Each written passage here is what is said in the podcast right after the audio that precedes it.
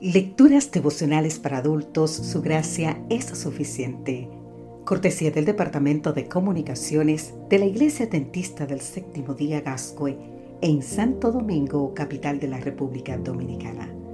En la voz de Sarat Arias. Hoy, 11 de agosto, Epafrodito, el atractivo. Filipenses capítulo 2, versículo 25 nos dice, pero me pareció necesario enviaros a Epafrodito, mi hermano, colaborador y compañero de milicia, a quien vosotros enviasteis a ministrar para mis necesidades. Pablo estaba preso en Roma cuando escribió la carta a los filipenses y la carta a los colosenses. La iglesia de Filipos había enviado regalos y ofrendas para Pablo por mano de Epafrodito este fue el mensajero de la iglesia de Filipos y el ministrador de las necesidades de Pablo.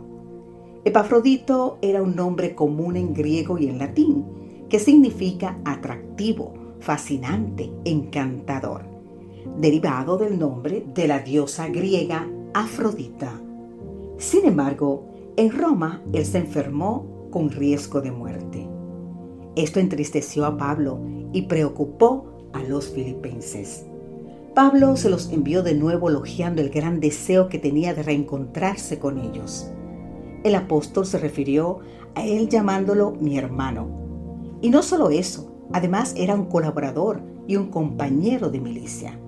Como hermano compartían la fe y la comunión. Como colaborador compartían la misión y su progreso.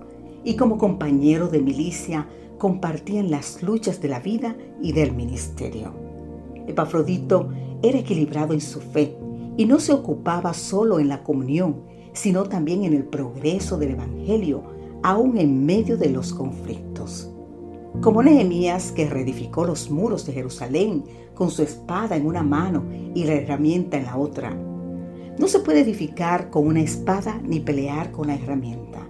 Se necesitan ambas para llevar a cabo la obra del Señor. Epafrodito estaba interesado en los demás. Él se preocupó por Pablo cuando oyó que era prisionero en Roma. Se ofreció para hacer ese viaje largo y peligroso para ayudarlo y animarlo. Él llevó la ofrenda de amor de la iglesia, protegiéndola con su vida. O sea, no se conformó con dar una ofrenda. Él mismo viajó para ofrendarse a la misión. Después de haber estado con Pablo pensó en su iglesia y allí regresó para seguir cumpliendo la misión. En el día de la ordenación al ministerio de un joven pastor y antes de tan emotivo acto, el padre del aspirante al pastorado, que era pastor, le dio tres consejos. Dicen de la siguiente manera.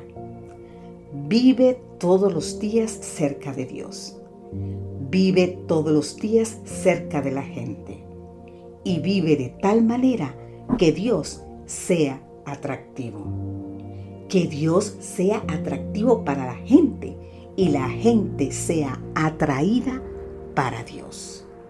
Epafrodito fue una bendición para Pablo, para su iglesia y para nosotros. Quien es atraído por Cristo se vuelve atractivo para los demás.